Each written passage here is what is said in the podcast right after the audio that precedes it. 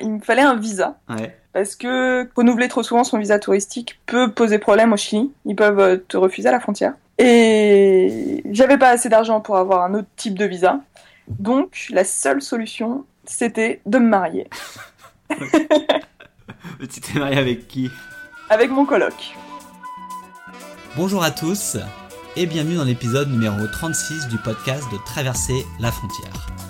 Alors aujourd'hui c'est un épisode un petit peu spécial parce qu'en fait c'est le dernier de l'année 2015. Euh, Noël approche, la fin d'année approche et en fait j'étais en train de me rendre compte que ça fait plus d'un an que le podcast existe et je voulais prendre le temps avant de commencer l'interview de vous remercier, vous qui écoutez le podcast bah, soit depuis le début, soit un an, soit vous avez pris le train en cours de route en cette année 2015. Donc merci beaucoup de votre fidélité et euh, je vous promets que l'année prochaine le podcast continuera euh, bah, son chemin jusqu'à jusqu'à le numéro je sais pas combien, au moins 100 minimum.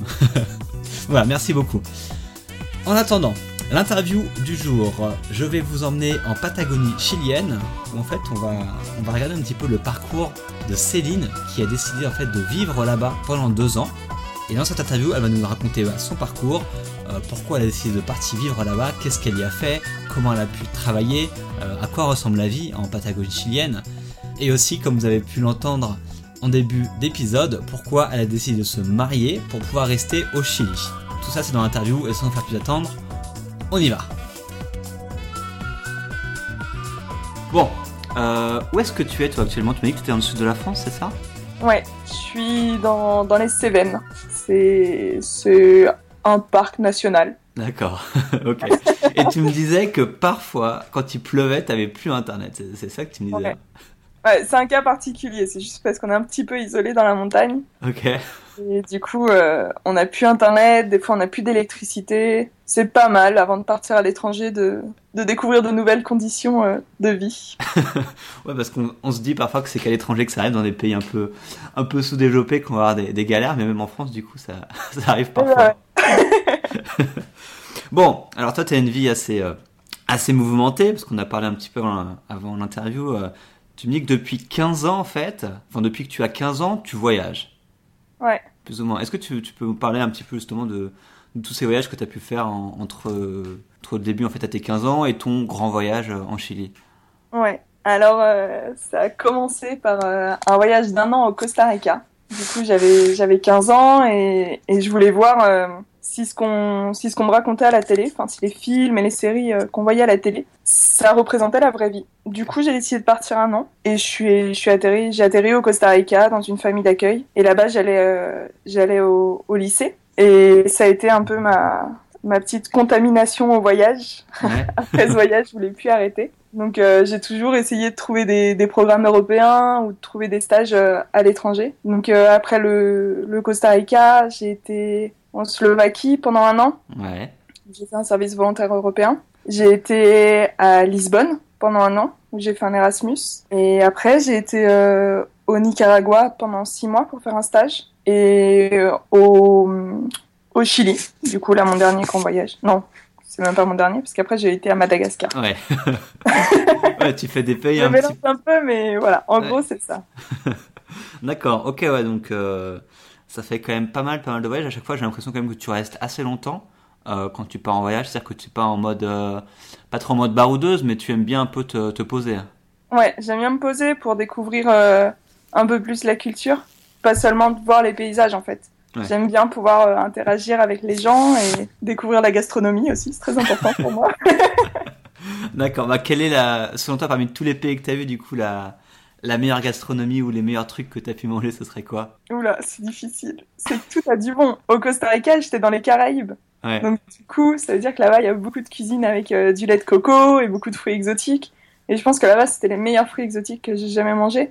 Après, j'ai beaucoup aimé la, la nourriture euh, péruvienne. Enfin, j'ai été au Pérou aussi, Mhm. mais pour euh, des vacances. Et c'est vrai que j'ai bien mangé au Pérou quand même. Non, mais c'est vrai que je crois qu'en Amérique du Sud, c'est un peu le, le pays répu- le plus réputé pour sa nourriture. Ouais, c'est c'est- qu'on mange bien, ils sont généreux sur la nourriture. Ouais. C'est ouais. et c'est pas cher. Et c'est pas cher.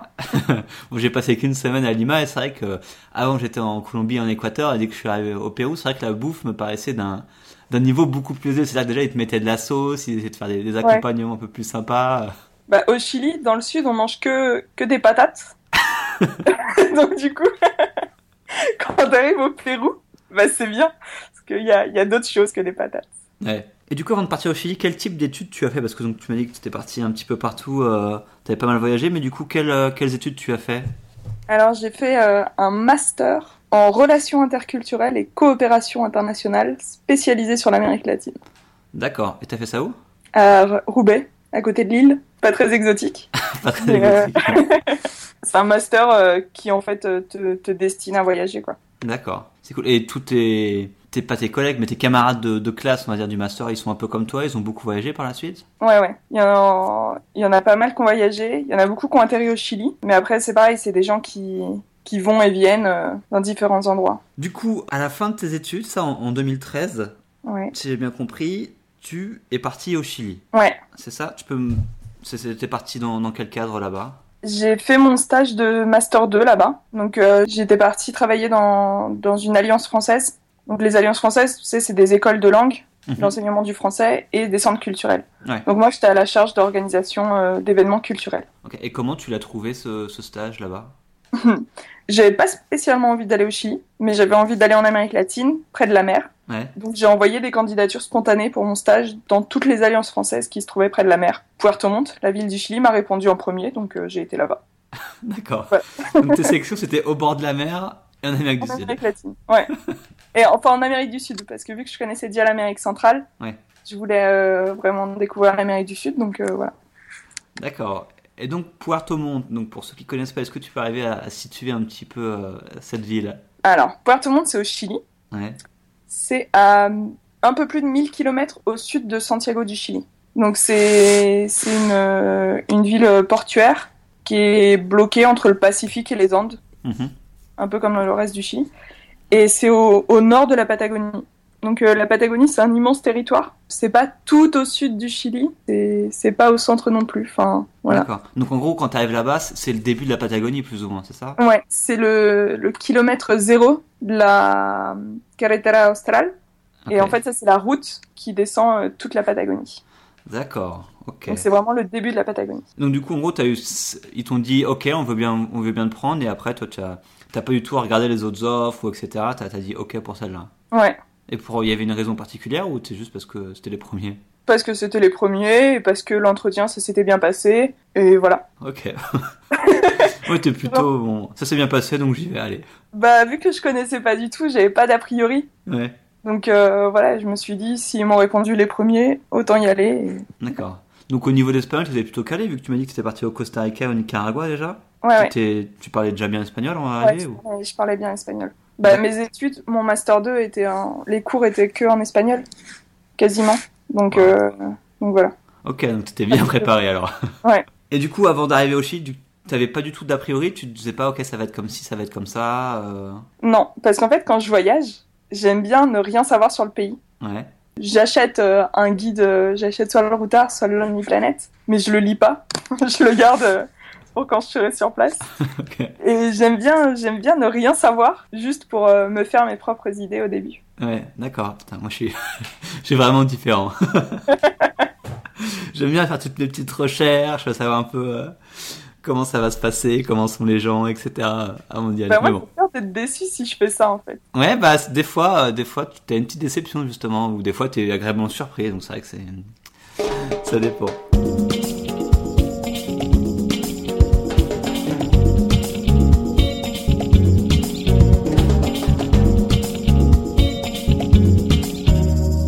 Là-bas, au Chili, donc tu débarques à Puerto Montt.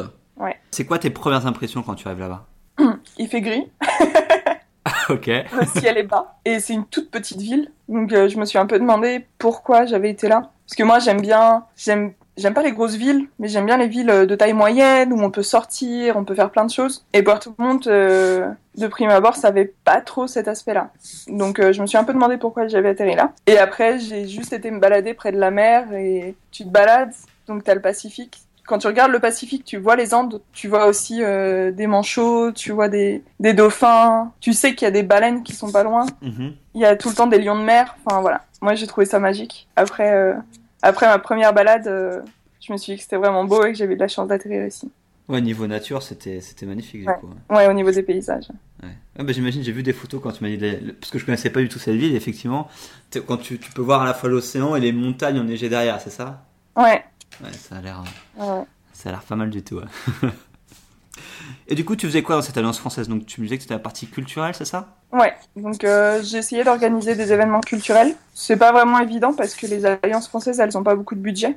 Et je faisais aussi de la communication. Donc c'était, ça a été intéressant parce que ça m'a permis de rencontrer euh, des artistes, des artistes en devenir aussi, Ouais. des groupes, euh, des groupes de musique, euh, des universités et tout. Donc ça a été assez intéressant. Puis en fait du coup c'est, c'est facile de rencontrer des gens quand tu bosses là-dedans.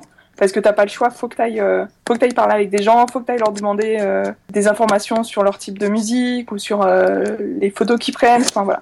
Ouais. Donc le contact est assez facile. D'accord. Et du coup, euh, du coup, tu, ça a duré combien de temps ce stage là-bas?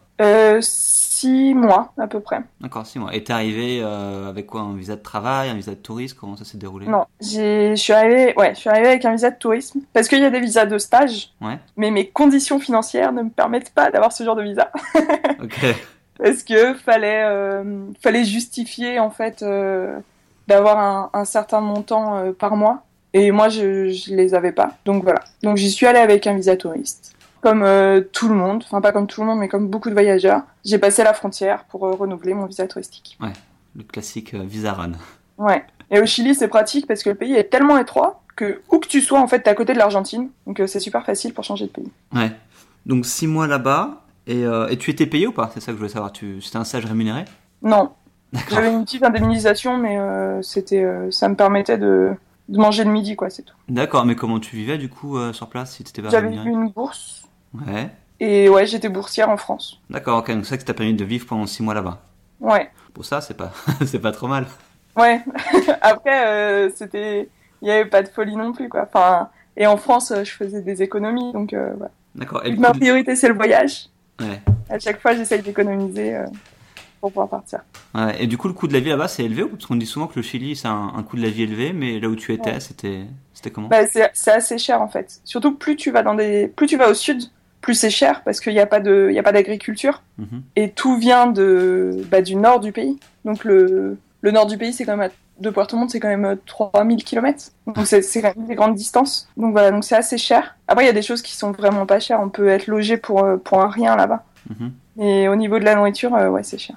Et du coup, après ces six mois, qu- qu'est-ce qui se passe du coup? C'est la fin de ton stage? Alors, il se passe que j'avais un billet retour pour la France. D'accord. Mais j'avais pas commencé à chercher d'emploi en France. Je savais qu'avec mon master, même s'il a un titre euh, un peu pompeux, euh, j'allais galérer pour trouver du travail. Et je me sentais bien au Chili, j'avais rencontré des, des gens sympas. Et euh, surtout, j'avais pas fini de découvrir le pays, donc euh, j'ai décidé de rester au Chili. D'accord, donc tu n'as pas pris le, le billet d'avion retour. Non, bah, j'ai juste, je me suis décidée un peu, un peu du jour au lendemain, genre 15 jours avant de prendre l'avion. J'appelle ma mère sur Skype. et je lui dis, au fait, maman, j'ai oublié de te dire, mais euh, je crois que je vais rester au Chili. T'as, dû lui, lui fendre le cœur là. Bah non, parce qu'elle a l'habitude. ouais, tu me diras, c'est vrai que tous tes voyages. Elle a l'habitude que je sois loin. Donc euh, voilà. Mais ça n'a pas été une. euh, J'ai pas réfléchi longuement pour savoir si j'allais rester ou pas. Et du coup, t'as, cherché du boulot, qu'est-ce que t'as fait? Ouais, j'ai cherché du boulot. J'ai trouvé du boulot. Ouais. Mais j'ai pas vraiment eu de chance parce que donc ça c'est pas c'est pas une légende. Il y a après la Seconde Guerre mondiale, il y a eu énormément de nazis qui sont qui ont débarqué en, en Amérique du Sud, notamment Chili et Argentine. Même si beaucoup de Chiliens diront que les nazis se sont arrêtés euh, en Argentine. Et moi, je suis tombée dans un café qui, a été, qui était tenu et géré par euh, une fille de, de nazis, qui avait encore des petits restes d'antisémitisme dans ses pensées. D'accord. Et donc ça s'est assez mal passé avec cette personne. Donc euh, c'est pas grave, j'ai démissionné. Ce qui est bien au Chili, c'est qu'on peut démissionner du matin pour l'après-midi en fait. D'accord, mais tu faisais Même- quoi dans ce café? Je J'étais euh, assistante administrative, donc je gérais un peu, euh, un peu le local. D'accord. Et donc j'ai démissionné. Et le lendemain, j'étais, j'ai- bossé, j'ai commencé à bosser dans une agence de tourisme. Et là, pareil, c'est que j'ai vraiment pas eu de chance. C'est vrai? Le, mon chef était, était super raciste. Et en fait, euh, ça, ça passait pas avec lui. Mais raciste Donc, envers, qui Envers quoi du coup? Bah envers les juifs. D'accord. Et que là-bas, j'étais chef de vente. Et il m'a clairement dit un jour, euh, Céline, quand il y a des clients, tu peux faire toutes les promotions que tu veux. Le but, c'est de vendre. Donc euh, tu fais les promotions. Par contre, s'il te plaît, tu fais pas de promotion aux juifs. Ah merde. Moi, je Ouais. pensais qu'il rigolait. Donc je lui dis bah d'accord, pas de problème, mais je fais comment pour reconnaître un juif Enfin, je vais pas demander aux gens leur religion quoi. Ouais. Il me dit bah Céline, c'est super simple. Euh, un juif, ça pue. Ok. Donc voilà.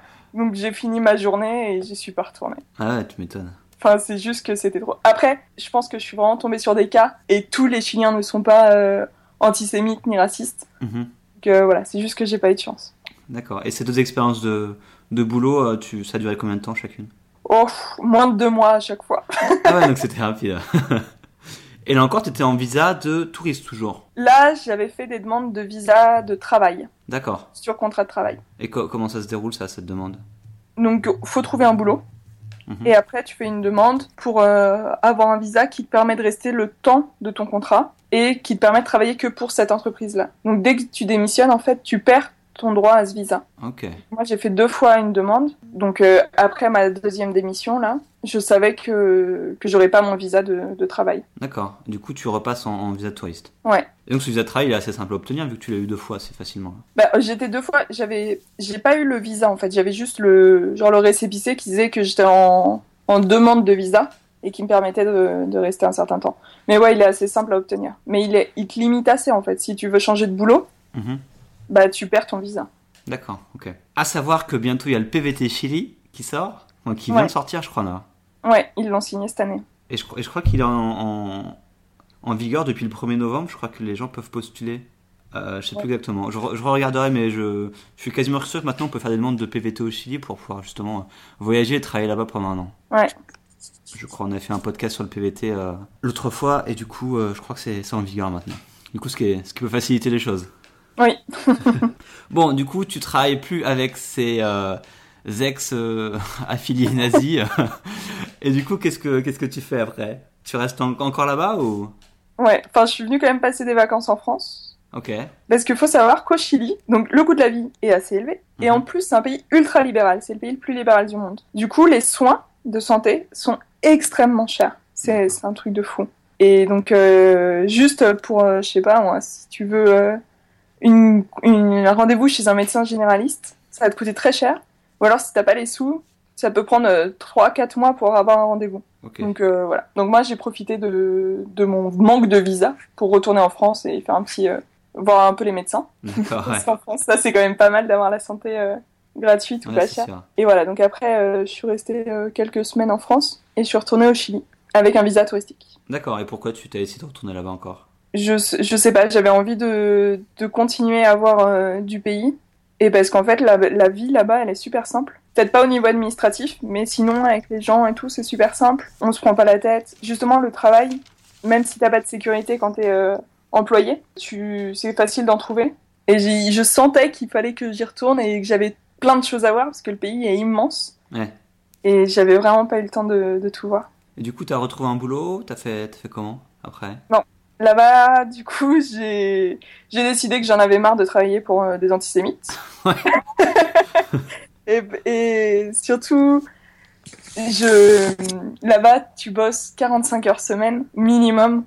Quand t'as un statut cadre, et tout le monde peut avoir un statut cadre, tu bosses, euh, tu comptes pas tes heures Mhm. et t'as que deux semaines de vacances par an. Donc moi, c'était pas assez. Ancienne étudiante, c'était pas assez. Ouais. Du coup, j'ai décidé de me lancer, de me faire ma petite entreprise D'accord. et, et de, euh, de cuisiner et de vendre des gâteaux. Ok.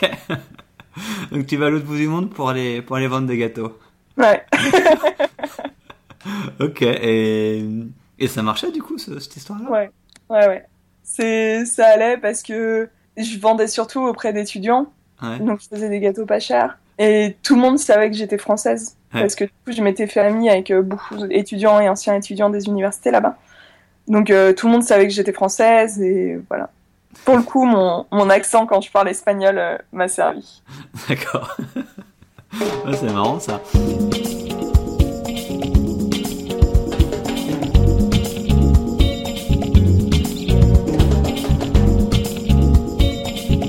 Et donc tu m'as raconté un truc un peu avant et je l'ai lu sur ton blog en fait.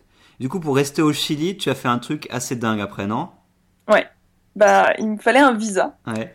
Parce que quand renouveler trop souvent son visa touristique peut poser problème au Chili, ils peuvent euh, te refuser à la frontière. Et j'avais pas assez d'argent pour avoir un autre type de visa, parce que je j'allais pas investir ni rien.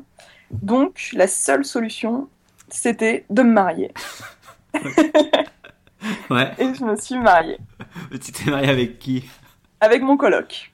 D'accord, mais vous étiez genre en couple ou pas du tout? Euh, Non, non, c'est juste qu'on s'entendait bien, on vivait ensemble. Euh, il travaillait pour moi, entre guillemets, c'était mon vendeur de gâteaux. ok. Et en fait, euh, c'était un peu le seul candidat possible au mariage. D'accord. Il n'avait pas de copie. Il n'avait pas de copine ni rien, donc euh, donc voilà. Donc il m'a il m'a dit que si si j'avais besoin de, de rester au Chili et que c'était la seule solution, euh, on pouvait se marier. D'accord, ok. Donc tu t'es marié avec ton coloc pour pouvoir rester au Chili. Ouais. D'accord. Et c'est facile à faire du coup ça ou il y a des Ouais ouais. Tu tu vas à la mairie, en registre civil. On te demande quand tu veux te marier, donc tu peux très bien te marier le lendemain. Nous, on s'est dit que ça faisait pas sérieux, donc on a décidé de se marier la semaine d'après. Ok. Et tu vas, tu payes 10 euros pour euh, avoir ton, ton livret de, de mariage et tu te maries. Et du coup, tu peux, as un papier qui te dit que tu peux rester au Chili. Euh... Ouais, là j'ai, du coup, j'ai eu une résidence, une carte d'identité de, de résidence temporaire. D'accord. Et maintenant j'ai un, un numéro d'identité national euh, chilien. Ok. Et voilà. Donc tu peux la tourner, tu peux rester autant, autant que, tant que tu veux là-bas. Ouais. D'accord. ouais, ouais.